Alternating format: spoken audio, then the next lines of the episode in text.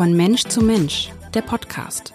Sabine Tesche und Iris Mitlach sprechen mit Menschen, die Mut machen, die sich für mehr Inklusion, für Diversität, also eine buntere Gesellschaft einsetzen.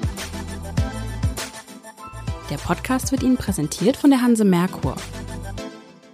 Moin, herzlich willkommen. Mein Name ist Iris Mitlach und ich bin heute über Zoom verbunden mit Simone Braunsdorf-Kremer die mit ihrer Familie im Westerwald lebt und mit einer Diagnose, die sehr, sehr selten ist, MOPD1. Was das für ihren Sohn Jonathan bedeutet und wie die Familie damit umgeht, darüber möchte ich heute sprechen mit dir, liebe Simone. Schön, dass du da bist. Guten Morgen, schön, dass ich hier sein darf. Simone, wir haben heute Sonntag. Äh, es war dein Wunsch, den Podcast an einem Sonntag aufzunehmen. Äh, warum? Ja, weil der Jonathan sehr pflegeintensiv ist und ich tatsächlich von Montag bis Freitag, wenn mein Mann arbeitet, ja, fast rund um die Uhr mit Jonathan beschäftigt bin.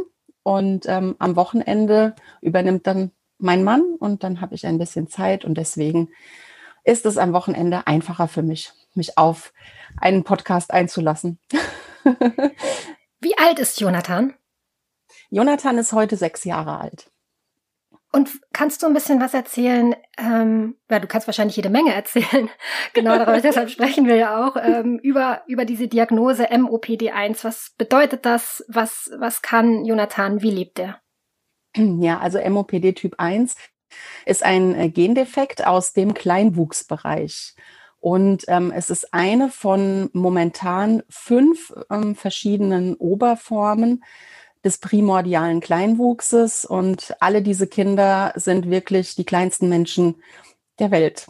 Also der Jonathan ist heute mit sechs Jahren 82 Zentimeter groß. Er wiegt ähm, sieben Kilo und sein Kopfumfang sind 35 Zentimeter. Für alle, die keine Kinder haben, also der Kopf ist bei vielen Neugeborenen ähm, schon größer als beim Jonathan heute im Alter von, von sechs Jahren.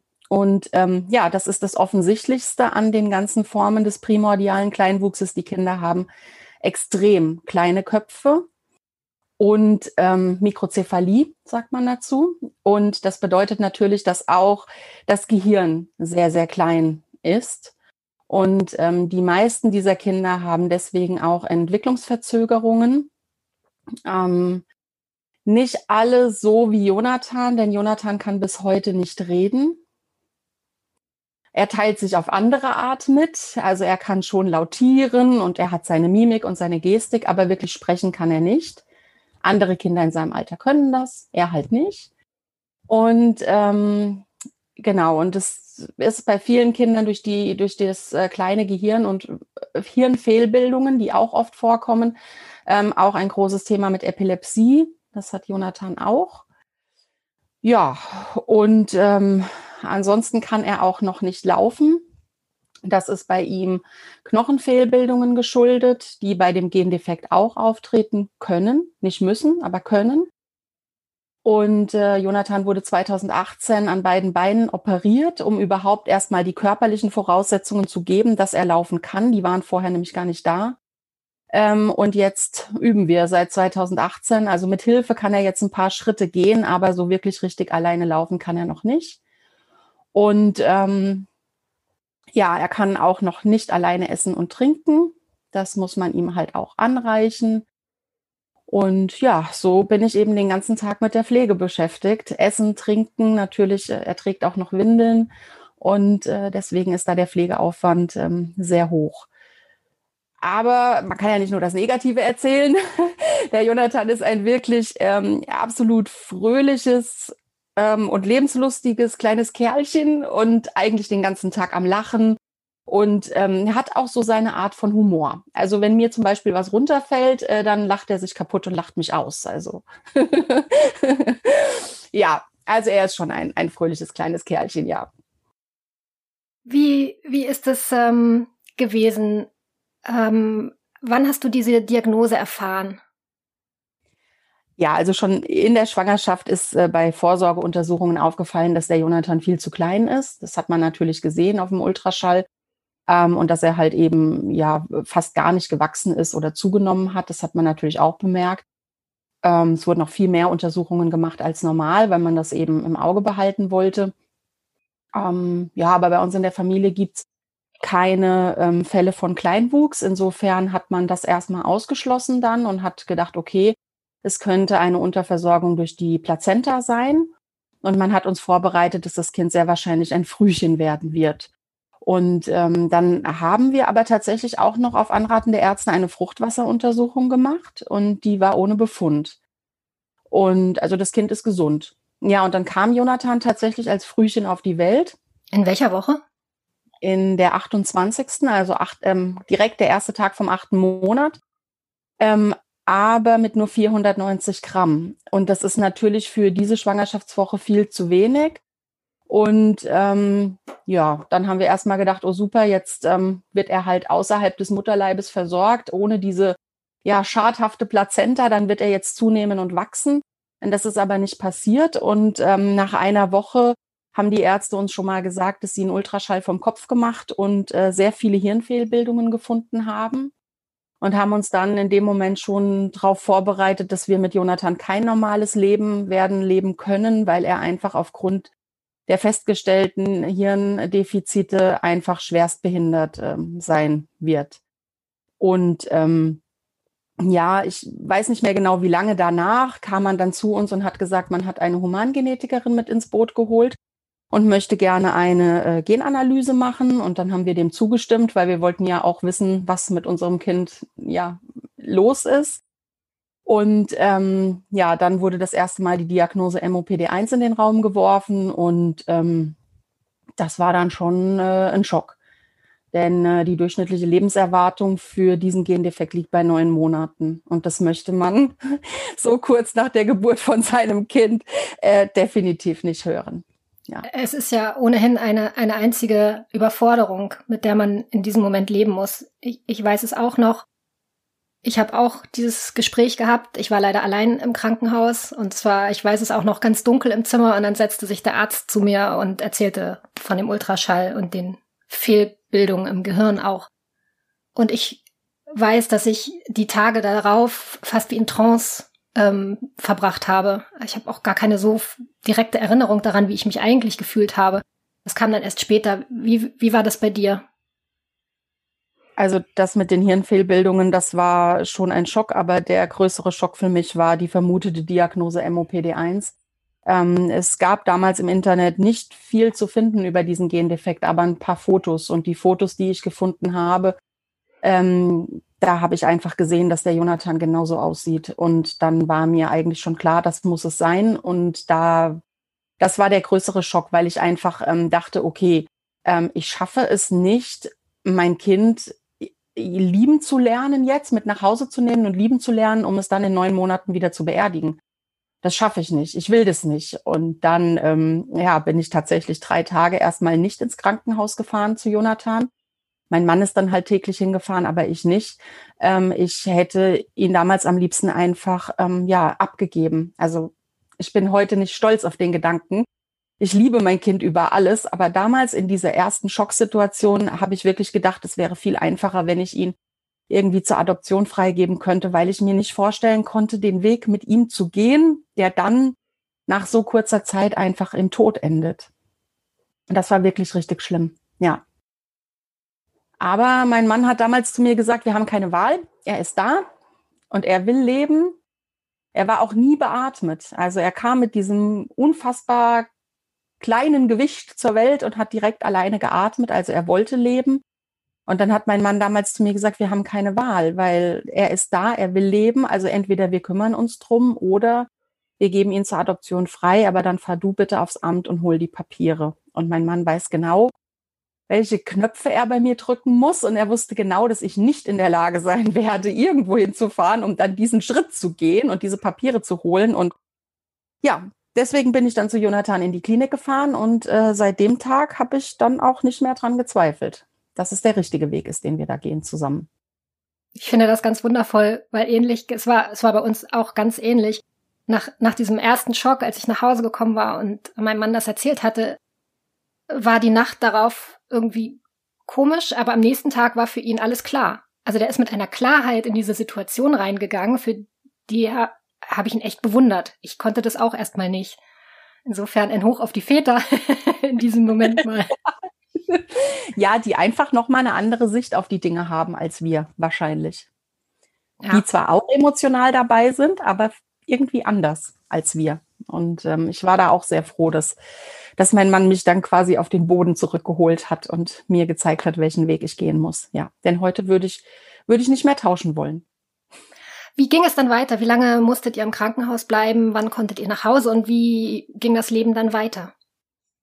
Also wir waren knapp äh, fünf Monate mit Jonathan im Krankenhaus, weil ähm, er ja sehr ähm, langsam nur zugenommen hat und ähm, dann natürlich auch seine Körpertemperatur nicht alleine richtig halten konnte. Und ähm, ja, man hat dann in dieser Krankenhauszeit auch noch weitere Problematiken festgestellt, ähm, die alle bei dem Gendefekt auftreten können. Und zwar ist der Jonathan, ähm, hatte damals Bluthochdruck. Also wir mussten dann auch ähm, einen Blutdrucksenker ihm geben. Dann ähm, ist er tatsächlich erst der zweite in der Literatur beschriebene MOPD1-Patient, der an unkontrolliertem Elektrolytverlust leidet. Das heißt, wenn wir ähm, ja, Magen-Darm haben, dann müssen wir aufpassen, dass wir nach gewisser Zeit nicht irgendwie anfangen auszutrocknen, weil wir dann Elektrolyte verlieren. Der Jonathan verliert ständig Elektrolyte über den Urin, also immer, jeden Tag. Und wir müssen ihm Elektrolyte oral zuführen. Das musste erstmal alles eingestellt werden. Man musste die Menge finden. Und ähm, ja, also heute sind es tatsächlich zehn Gaben am Tag, die er nur an Elektrolyten bekommt plus ein Medikament, das dafür sorgt, dass er diese Elektrolyte auch besser speichern kann. So, das musste ja alles im Krankenhaus eingestellt werden und es geht halt nicht innerhalb von wenigen Tagen. Das braucht seine Zeit. Immer wieder Blutkontrollen zwischendrin. Ähm, ja, und dann äh, wurde er ja auch äh, sondenernährt am Anfang, weil er nicht in der Lage war, komplett alleine seine, seine Menge zu trinken, die er braucht. Dann wurden mein Mann und ich angeleitet, Sonden zu legen, zu ziehen, zu benutzen, denn wir sollten ja irgendwann zu Hause dann sein und dann ist die Sonde ja nun mal auch da und dann sollte man sich schon auskennen. Ähm, genau, und dann hat es einfach alles seine Zeit gedauert. Und ja, nach fünf Monaten wurden wir dann entlassen. Ähm, zu dem Zeitpunkt hatten wir die Diagnose noch nicht, aber halt die Vermutung und für uns war es eigentlich dann auch klar, dass es so ist.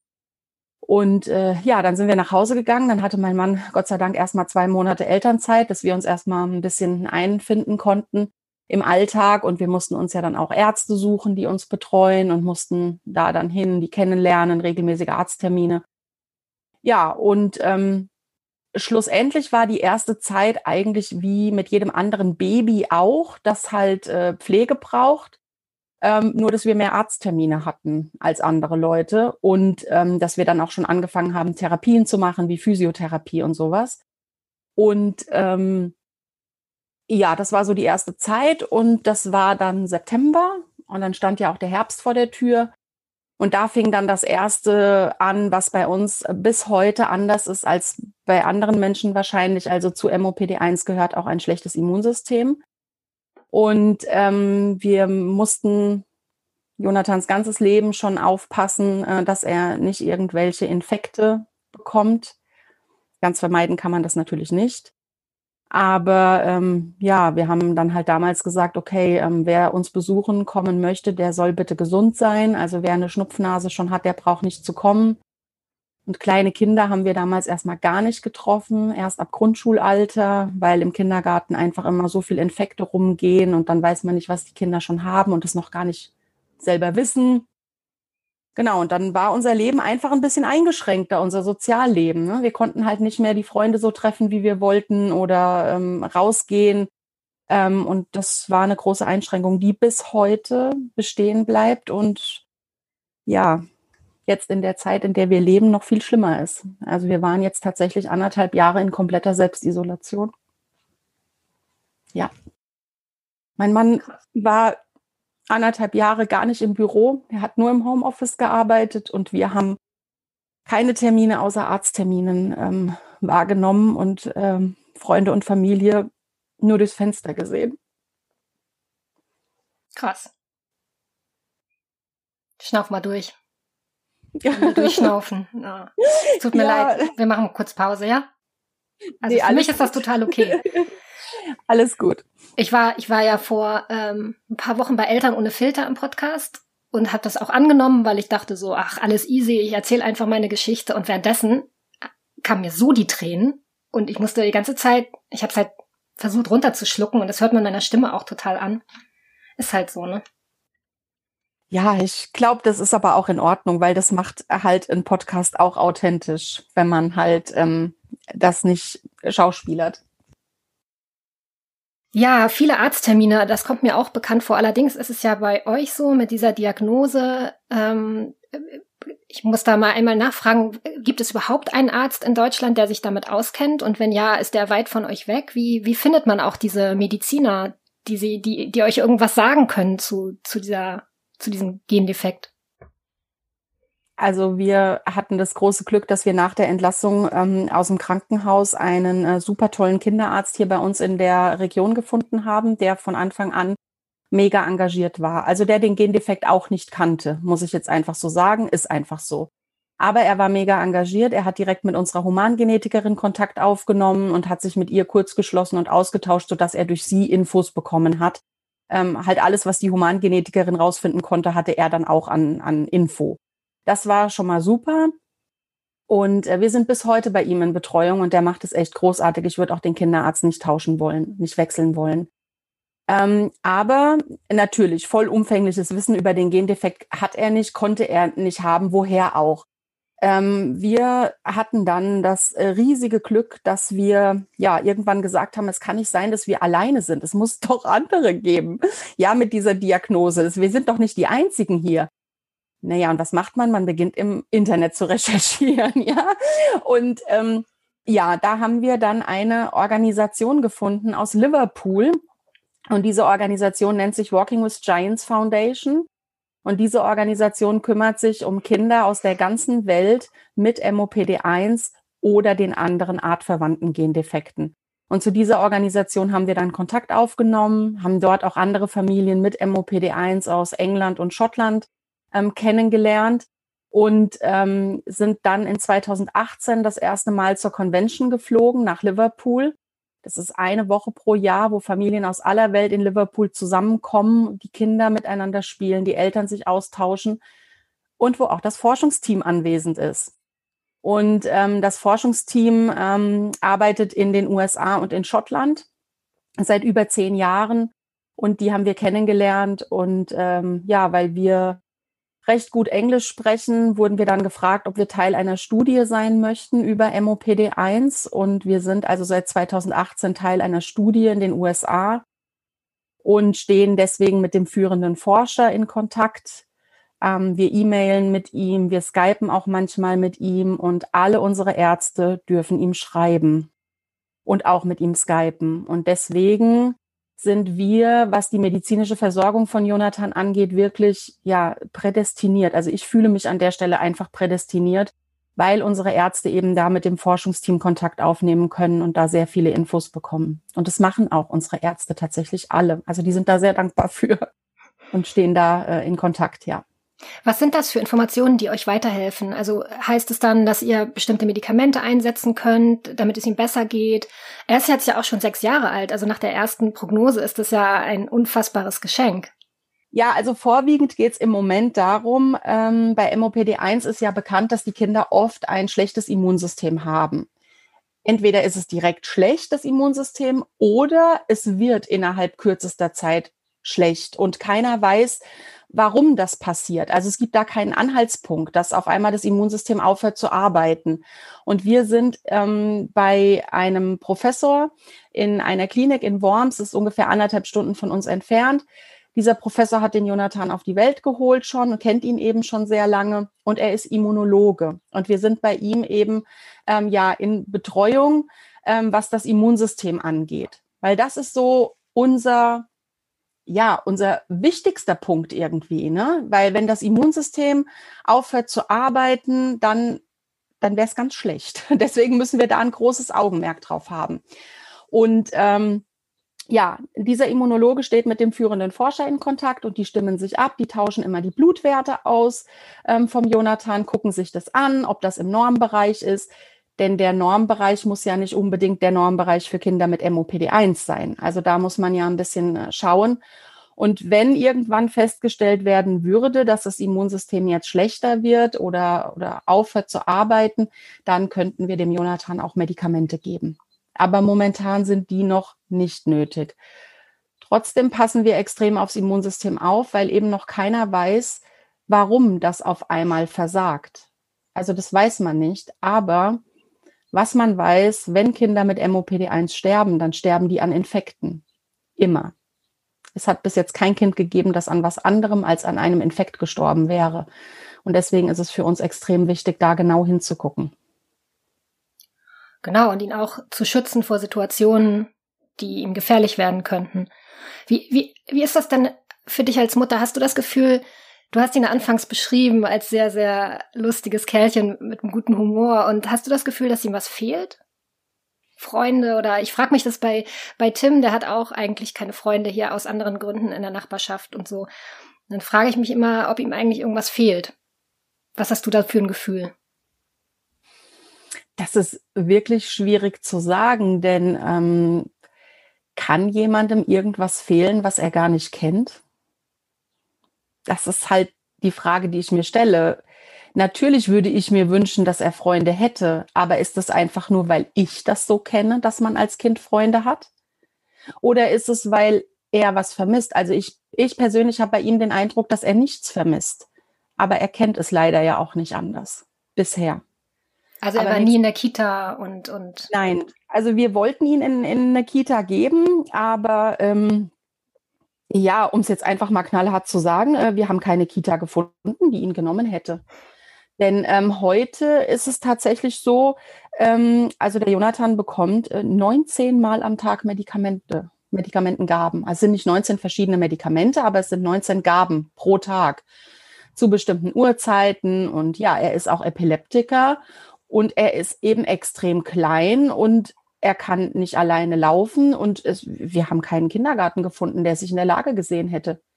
Nein, dann brauchen wir eine Krankenschwester, die die Medikamente gibt. Und was ist, wenn die Krankenschwester mal krank ist? Dann können sie nicht kommen. Und wir haben hier ja auch Anforderungen an die Kinder. Wir kochen zusammen und wir gehen ins Kino. Das kann er doch alles gar nicht. Also solche Aussagen hat man da gehört. Und ähm, das hat mir einfach gezeigt, ja, Inklusion sieht auf dem Papier total gut aus, aber in der Realität hapert es noch ganz schön.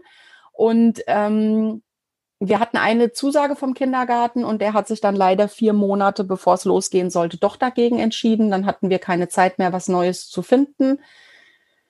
Ja, gut, aber dann ähm, hat der Jonathan sowieso eine Enzephalitis bekommen, eine Hirnentzündung und hat da wirklich um sein Leben gekämpft. Es war wirklich echt knapp. Und ähm, dann hieß es sowieso, er darf ein halbes Jahr lang jetzt nicht in den Kindergarten, weil das Immunsystem so runtergefahren wurde durch die Medikamente. Ja, und als die Zeit dann gekommen gewesen wäre, da hatten wir dann schon Corona. Und deswegen ähm, ist er jetzt bis jetzt nicht im Kindergarten, soll aber nächstes Jahr in die Schule kommen. Was mir spontan dazu einfällt, ist, ähm, oder anders gesagt, das ist ja genau das Problem mit Inklusion. Ähm, deshalb bin ich da auch so ähm, selber immer auch wirklich betroffen, wenn ich sowas höre, denn das ist genau das Problem, dass bei den Kindern immer gesehen wird, was sie für Arbeit machen. Also das ist, wie du beschrieben hast bei der Kita-Suche. Ja, natürlich machen diese Kinder Arbeit, aber es ist ihr Recht, es ist ihr verdammtes Recht, trotzdem mit anderen Kindern in einer Kita zu sein. Und dass das nicht geleistet werden kann, das finde ich ist ein absolutes Grundproblem in unserer Gesellschaft. Ja, da stimme ich dir voll zu. Und auch diese, was, was mich damals äh, fast noch mehr verletzt hat, das waren so Aussagen wie, na ja, ähm, wir haben ja auch gewisse Ansprüche und kochen mit den Kindern und, und gehen mit denen einkaufen und ins Kino und das kann er ja alles nicht leisten. Also dieses, dieses direkt so über einen Kamm geschert, er kann das alles nicht. Wer sagt denn, dass, dass er das nicht kann? Vielleicht nicht in dem Umfang wie ein gleichaltriges Kind, das keinen Gendefekt hat, aber er könnte doch trotzdem ein bisschen was helfen. Das tut er ja hier zu Hause bei uns auch. Was macht er dann, wenn er hilft? Naja, also wenn ich äh, zum Beispiel koche, dann äh, steht er in seinem Stehtrainer neben mir an der Arbeitsfläche und dann Natürlich bekommt er sein Spielmesser und sein Spielgemüse, aber ähm, er, er schneidet und schält dann genauso wie ich und ist da ganz äh, begeistert, da mitzumachen. Also von daher, es ist immer nur eine Frage, wie ich das Kind integrieren möchte, also ob ich das überhaupt möchte. Und das hat mich viel mehr geschockt in dem Moment, dass dann einfach so gesagt wird, ach nee, der kann das nicht. Das ist nicht gut. Das ist nicht der richtige Weg, den man mit Menschen mit Behinderung gehen sollte. Und ich finde, das kommt bei uns ja immer noch mal obendrauf zu dieser anspruchsvollen Pflegesituation, zu dem, was man mit sich selber abklären muss. Ähm, stößt man da halt an sehr, sehr viele Grenzen und das ist ja auch wirklich verletzend, muss man ja auch einfach sagen. Wie, wie hast du geschafft, damit umzugehen? Ähm, ich, ich weiß es gar nicht mehr richtig, wie ich reagiert habe. Ich, ich glaube, ich war am Anfang natürlich wütend und habe auch ähm, der Kita schon die Meinung gesagt, weil es einfach denen vier Monate, bevor es losgehen sollte, dann eingefallen ist und ich damit ja keine Möglichkeit hatte, mehr was anderes zu finden. Da war ich schon wütend, ähm, aber nachdem dann die erste Wut verraucht war, habe ich bei mir gedacht, dass es vielleicht besser war, dass er nicht in diese Kita gegangen ist, wenn dort diese Denkweise herrscht. Aber es ist einfach schlimm und falsch, dass es diese Denkweise überhaupt gibt. ja, genau. Aber dann habe ich, okay, dann ist es einfach so. Naja, aber was war das Ende vom Lied? Ähm, ich musste dann meinen Job an den Nagel hängen. Denn ewig hat natürlich mein Arbeitgeber auch nicht auf mich warten wollen. Und das bedeutet, dass ich heute ähm, die Pflegeperson von Jonathan bin und keinen anderen Beruf mehr ausüben kann. Und das ist natürlich auch ein Rattenschwanz, der sich da dann wieder hinten dran zieht. Nicht nur, dass das monatliche Einkommen natürlich fehlt, sondern durch die Pflegesituation wird auch meine Rente nie so hoch sein, wie sie gewesen wäre, wenn ich gearbeitet hätte, denn ich hatte einen, einen sehr guten Job, der mir auch sehr viel Spaß gemacht hat. Und durch die Situation in, in Deutschland bin ich jetzt einfach dazu gezwungen gewesen, diesen Job aufzugeben. Und das ist ähm, ja auch nicht schön. Ja, es ist eine, eine Form der Diskriminierung, die eigentlich gar nicht sein dürfte. Und es ist eben so, dass man es einfach, ähm, also es wurde für mich entschieden. Wenn ich mich entschieden hätte, ich möchte mein Kind nicht in die Kita geben und ich möchte meinen Beruf aufgeben, hätte das eine ganz andere Qualität gehabt, wie die Tatsache, dass ich quasi dazu gezwungen war, meinen Job aufzugeben, weil ich keinen Kita-Platz bekommen habe. Das ist was ganz anderes. Vom Gefühl her. Das stimmt. Weil man selber die Entscheidung nicht getroffen hat. Die wurde Richtig. für einen getroffen. Ja. Was hast du denn an Positivem aus der Situation für dich rausgezogen? Ja, ähm, ganz viel.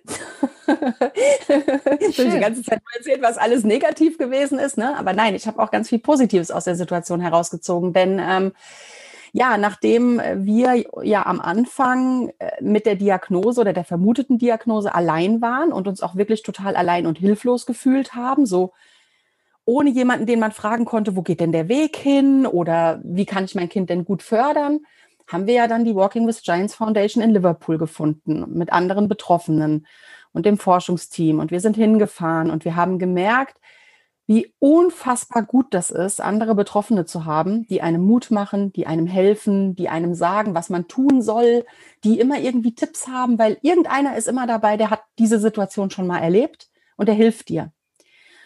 Und davon abgesehen natürlich auch diese emotionale ähm, Stärke, die man von den anderen bekommt. Ne? Weil, also ich habe heute auch manchmal noch Tage, wo ich traurig bin und weine, weil ich natürlich auch heute nicht will, dass der Jonathan früh sterben muss. Und dann andere Betroffene, die helfen einem dann und die wissen, wie es ist und wie es einem geht. Ja, und das haben wir ähm, festgestellt und haben dann aber auch festgestellt, dass natürlich in Liverpool auf der Convention nur Englisch gesprochen wird. Und wir haben uns gedacht, naja, vielleicht. Und was für ein Englisch? ja, mit sehr starkem öfter in Liverpool. Ja, mit sehr starkem Dialekt. Ähm, ja, und dann haben wir uns gedacht, hey, also ähm, zu dem Zeitpunkt haben wir tatsächlich schon ein paar deutsche Familien auch gekannt. Ich weiß nicht mehr genau, ich glaube, es waren drei oder vier deutsche Familien, die wir auch kannten. Und die konnten nicht alle Englisch. Und dann haben wir gedacht, das ist doch, ist doch schade, wenn die sich nicht austauschen können. Und ja, dann haben wir aus der Not eine Tugend gemacht und haben dann einfach ähm, einen deutschen Verein gegründet. Ein Local Office quasi der Foundation in Liverpool. Und deswegen heißen wir auch Walking with Giants Germany. Also wir haben einen englischen Namen, weil wir ja eben nur ein Local Office von Liverpool sind. Und ähm, wir haben uns dann auf die Fahne geschrieben, eben betroffene deutsche Familien zu finden und die miteinander in Kontakt zu bringen, deren Ärzte miteinander in Kontakt zu bringen, wenn es gewünscht ist. Das Sprachrohr nach Liverpool zu sein für die, die kein Englisch können, damit sie auch mit dem Forschungsteam und den anderen Familien kommunizieren können. Und wir haben dann auch gesagt, wir wollen den Familien auch finanziell helfen, bei Therapien, bei Medikamenten, vielleicht tatsächlich auch mal was für die Geschwisterkinder machen, damit die auch mal irgendwie einen Ausflug oder sowas haben können. Und ähm, ja, haben uns deswegen entschieden, dass wir einen Verein gründen. Und wir sind auch eingetragen und gemeinnützig und man kann Mitglied bei uns werden oder uns was spenden. Und ähm, genau, und wir unterstützen dann eben die Familien und auch die Forschung. Die bekommen auch einmal im Jahr Geld von uns, weil natürlich die Pharmaindustrie nicht so viel bei der Forschung dazu gibt, weil es einfach nicht lukrativ genug ist. Ja, und heute betreuen wir mit unserem Verein tatsächlich 27 betroffene Familien aus dem gesamten Bundesgebiet. Und ich glaube, die Familien, die euch am nächsten sind, ähm, ja, die kommen aus Flensburg und Bremen. Genau. Wie viele Kinder gibt es in Deutschland mit dieser Diagnose? Also mit MOPD1 selber haben wir heute sieben Kinder in Deutschland. Und die anderen Kinder vom Verein, die haben andere Diagnosen, die aber eben auch unter diesen primordialen Kleinwuchs fallen. Genau. Und weltweit haben wir mit MOPD1 ähm, unter 200 Kinder, die bekannt und diagnostiziert sind. Es gibt bestimmt noch ein paar mehr, vielleicht auch in Deutschland. Aber es ist einfach ähm, sehr unbekannt, dieser Gendefekt. Und deswegen ähm, denke ich, dass auch viele Ärzte, die ein betroffenes Kind vor sich sehen, ähm, vielleicht im ersten Moment gar nicht wissen, dass es das sein könnte. Und auch da versuchen wir Aufklärung zu betreiben. Und ähm, genau, damit vielleicht Familien auch noch ihre Diagnose bekommen. Und was ihr auch macht, ihr macht diese Kinder sichtbar. Und das finde ich auch mindestens genauso wichtig, weil sie einfach viel zu wenig gesehen werden. Ein Kind wie Jonathan, das jetzt auch wirklich so lange Zeit einfach zu Hause bleiben musste. Trotzdem sieht, also ihr seid ja auf Instagram da auch sehr aktiv, man kann trotzdem dieses Kind sehen. Das ist wundervoll. Ja, und ähm, was uns halt zumindest hier in der Region bei uns äh, gut getan hat, also wir waren ja auch hier in der ähm, regionalen Presse schon ein paar Mal ähm, vertreten. Und bevor wir hier regional in der Presse waren und wir waren irgendwo unterwegs, standen wir ständig im Mittelpunkt, aber nicht auf eine gute Art, sondern mehr so, wir wurden angestarrt und es wurde getuschelt Wahrscheinlich nach dem Motto, oh mein Gott, ist dieses Kind klein? Hast du sowas schon mal gesehen? Also so ungefähr.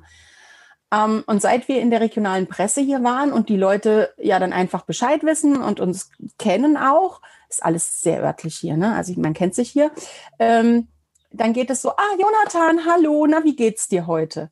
Und das ist für uns auch viel angenehmer, jetzt so rauszugehen, weil wir nichts mehr erklären müssen und weil wir einfach jetzt auf eine ganz andere Art akzeptiert werden und auch das ist mir mit der Vereinsarbeit wichtig, einfach zu sagen, hey, ja, unsere Kinder sind extrem klein, ähm, aber sie sind trotzdem vollwertige Menschen und wollen auch genauso behandelt werden.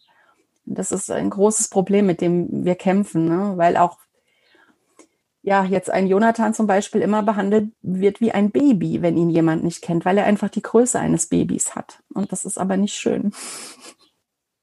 Wie sieht denn heute noch euer Tag aus? Es ist Sonntag. Was wirst du machen? Wirst du dich ausruhen? Einen Spaziergang machen? Naja, also Sonntag ist eigentlich auch Arbeitstag wie jeder andere. ja, heute ist noch ein bisschen äh, Wäsche zu machen. Ja, aber vielleicht liege ich auch nachher noch mal auf der Terrasse und lese ein Buch. Ja, liebe Simone, ich möchte dir danken auf jeden Fall für die Zeit, die du dir heute genommen hast. Es war ein für mich sehr bewegendes Gespräch. Ich habe sehr viel gelernt, nicht nur über eine Diagnose, von der ich vorher nichts wusste, sondern auch, wie man daraus etwas Positives ziehen kann. Und liebe Grüße an Jonathan möchte ich an dieser Stelle mal sagen. Er hat eine wirklich fantastische Mutter. Dankeschön. Vielen Dank fürs Gespräch und alles Gute für euch. Dankeschön und ich danke dir, dass ich hier sein durfte. Das hat sehr viel Spaß gemacht. Tschüss. Tschüss. Dieser Podcast wurde Ihnen präsentiert von der Hanse Merkur. Weitere Podcasts vom Hamburger Abendblatt finden Sie unter abendblatt.de slash podcast. Hier finden Sie auch alle aktuellen Podcast-Themen und unseren neuen Podcast-Newsletter.